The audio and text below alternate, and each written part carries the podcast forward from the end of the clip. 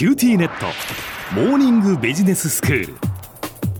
今日の講師は九州大学ビジネススクールでバイオ産業がご専門の荒木博光先生です。よろしくお願いします。よろしくお願いします。先生今日はどういうお話でしょうか？今日はですね突然なんですが、はい、小浜さん昆虫を食べたことありますか？昆虫ですか？昆虫は食べたことないんですよね、はい、実はそうですよね。日本でも長野県や群馬県など古くからイナゴの佃煮が食用されたり、はい、クロスズメバチという蜂の幼虫は蜂の子として、えー、食べられたり、うん、まあ、福岡ではあまり馴染みがありませんが、それほど珍しいものでもありません。そうですよね。最近ではですね、無印良品からコオロギせんべいなるもの、えー、売られたりしてあこれはね聞いたことがあるんですけどまだ食べてないんですよ。ぜひご賞味ください。はい。美味しいですか？美味しいです。まあエビの味がしててあのビールにつまむったりですへえまあ、今日と、えっ、と、次回で近年注目されている昆虫食について、えー、お話しします。はい。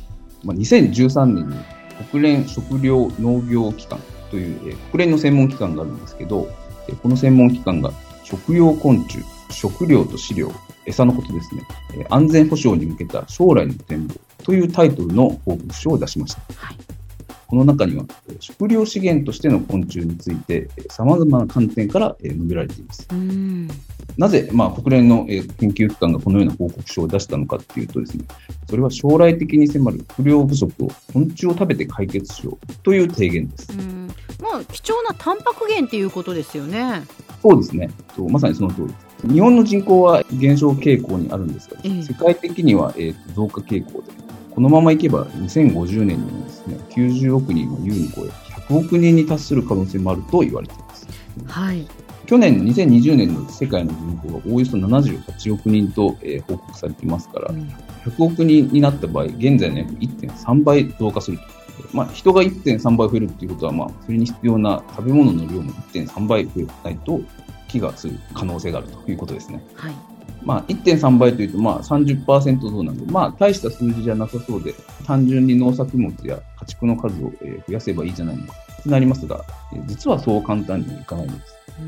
うん、今現在ですね、世界の農作物の土地の利用面積は、おおよそ地球上の陸地の3割強で、これにですね、まあ、近年地球温暖化で、えー、増加している砂漠地帯が4割弱、逆に、えー、地球温暖化で減っていっている森林地帯が、まあ、おおよそ3割。で、残りの1割未満が、まあ、我々が住んでいる都市部ということなので、現在の農作物の面積を30%増やそうと思うと、砂漠を開拓するか、森林地帯を切り開くしかないんですね。なあ、なるほど。なんで、非常に効率的に農作物なり食料を生産しないといけないんですが、そこで登場するのが、まあ、この昆虫です。昆虫はですね、非常にエコな食料資源なんです。エコですか？そうなんです。うんエコなんです。まずですね、一番に挙げられる非常に飼料効率がいいんですね。飼料効率って何ですか？飼料効率とはですね、まあ、食べた餌の量に対してどれだけ生産物が得られるか、まあ、牛や豚であればどれだけお肉ができるかということを示す指標です。うん、例えば、えー、牛はですね、1kg の体重を増やそうと思うと、牛の年齢にもよるんですが、まあ、おおよそ8キロから10キロの餌が必要なんですね。うん、一方、昆虫は、例えばコオロギはですね、1キログラムの体重を増やすには2キログラムの餌でいいんです。へー。あとはですね、まあ、牛はですね、食べられる、いわゆる過食部位っていうのが全体の40%で、残りの60%がまあ骨だったり、過食部位として残念ながら廃棄されるんですが、うん、昆虫の過食部位、平均80%で、捨てる部分がほとんどないんです。うん確かに昆虫は なんか全部食べられそうですもんね。はい、そうなんですよ。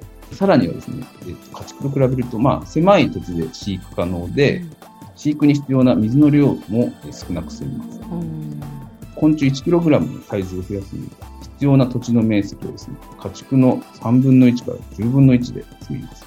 水の量も体重 1kg 増やすには牛はなんと2万2000リットルも必要なんです。昆虫は4リットルほどで済むと言われています。はあ、そうなんですか。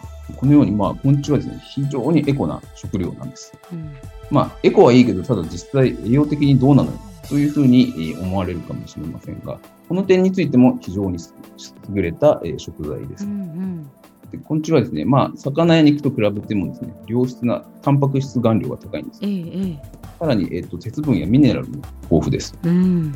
食料不足で実は最も懸念されているのはですね、動物性タンパク質が不足するということなんですが、昆虫は新たな、えー動物タンパク源として、えー注目を集めています。うん最後に、えーちょっと昆虫食に関わる、ちょっとイベントのお知らせを、えーさせていただきたいんですが、はい。私が所属する、えー九州大学です。昆虫科学新産業創生研究センター。ちょっと長ったらしい名前なんですが、来月8月7日の土曜日にですね、九州大学水戸キャンパスでですね、昆虫が導く次世代の食生活と題する昆虫食のシンポジウムを開催します。ちょっとまあコロナ感染状況にもよるんですが、まあ、現時点でですね、実際昆虫食を食べてもらう実食会も、えー行う予定です。そうですか。昆虫食、はいえ例えば何を食べるんですか？コオロギとかカイコ、タガメソーダとかも提供します。え？えタガメのまあエキスをソーダの中に入れてるんですけど、非常にはあ。蚕も食べるんですか？そうなんですよ。カイコもまあ粉末状にして、えーまあポテトチップスみたいな感じで、スナック感覚です。これじゃあ誰でもその参加ができるんですか？はい、誰でも参加できます。と詳しくはですね、九州大学昆虫センターで検索してみ、えー見てください。昆虫センターのホームページにシンポジウムについて、えー掲示しています。コロナということもあって、ある程度人数を制限するので、まあ、なるべく事前登録を、えーよろしくお願いします。でまあ、昆虫食はもちろんですが、まあ、九州大学が保有する昆虫の標本、そういうのも閲覧ができたり、まあ、夏休みに昆虫に触れ合う絶好の機会なので、ぜひぜひ参加してください。では先生今日のまとめをお願いします。はい。えっと世界の人口増加やえー地球温暖化に伴って将来的な食料不足があ懸念されています。昆虫は与えた餌の量に対する生産量が高く、また良質なタンパク質を多く含むことなどから次世代の食料資源として世界的に注目を浴びています。皆さんの食卓に昆虫が並ぶ日が近い将来来るかもしれません。今日の講師は九州大学ビジネススクールでバイオ産業がご専門の荒木博光先生でした。どうもありがとうございました。ありがとうございました。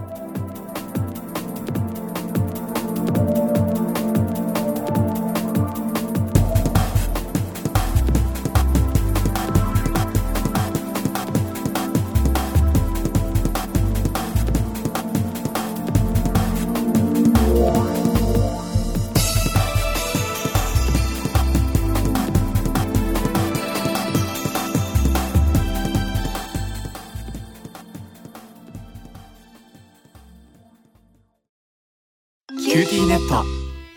私を捨てて他に乗り換えるの？君は僕には高嶺の花すぎたんだ。それに彼女はありのままの俺をそのまま受け入れてくれるって。今お使いのスマホそのままで。乗り換えるなら QT モバイル